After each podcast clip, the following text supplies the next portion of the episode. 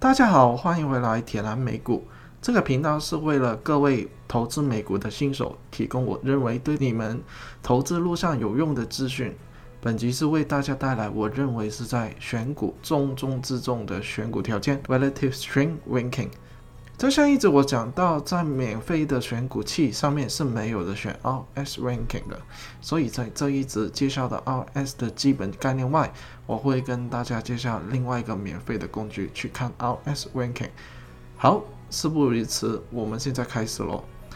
RS ranking 是 IBD Investor Business Daily 的专利，他们是把美国市场的股票做出一个比较。把最好的股票打分为九十九，这代表这一只股票是在美股的市场上面最好的百分之一的股票。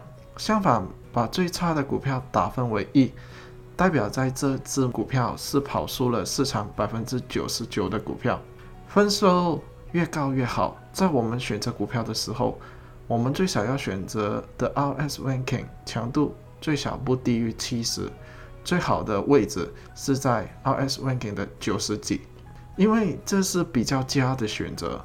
在一点你们要注意的是，你所选择的股票的 RS ranking 不能位于显著下降的趋势。希望这个 RS ranking 最少处于上升的趋势，最少有六个礼拜，最好是达到十三个礼拜以上。那为什么呢？因为呢，我们要在看这个股票的走势，是要在一段的时间内。维持着强势的走势，而不是希望选中一只突然暴升、突然暴跌的一只妖股。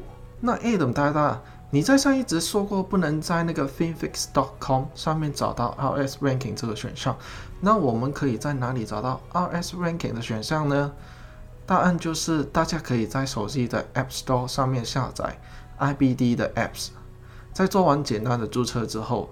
可以在 Search 的位置上面打进在你的 Watching List 上面的股票，and then 滑下去，然后大家会找到 IBD Stock Checklist 的 Stock Data 的第一项就是 RS Ranking 了，那这是我们需要的分数。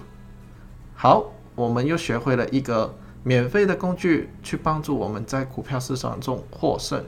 其实哦，可以结合上一集的内容一起去使用的。首先呢，大家可以在 Finfix 的免费选股神器上面选取强势的股票，然后呢，可以在 IBD 的 App 上面加入 Finfix 所选择的股票，去看一下所选择的股票上面的 RS Rank 是多少，再进一步去受载我们选股的范围。我举一个例子说明好了，我们在免费的选股神器上面已经 search 到 Amazon 这一只股票，然后呢，我会在 IBD 上面。看一下 Amazon 这一只股票的 RS ranking 是多少，然后我找到的结果是九十三，那代表着 Amazon 这一只股票在美国市场里面跑赢了百分之九十三的股票，并最少在六个礼拜的 RS ranking 处于上升的趋势，所以我在上个礼拜三已经买进 Amazon。好，那以下需要你们动手啦，去尝试做以上的步骤。动手去找出一只 RS ranking 得到九十以上的股票，而并且最少在六个礼拜的 RS ranking 处于上升的趋势，并在美股的讨论区的 Telegram 上面分享。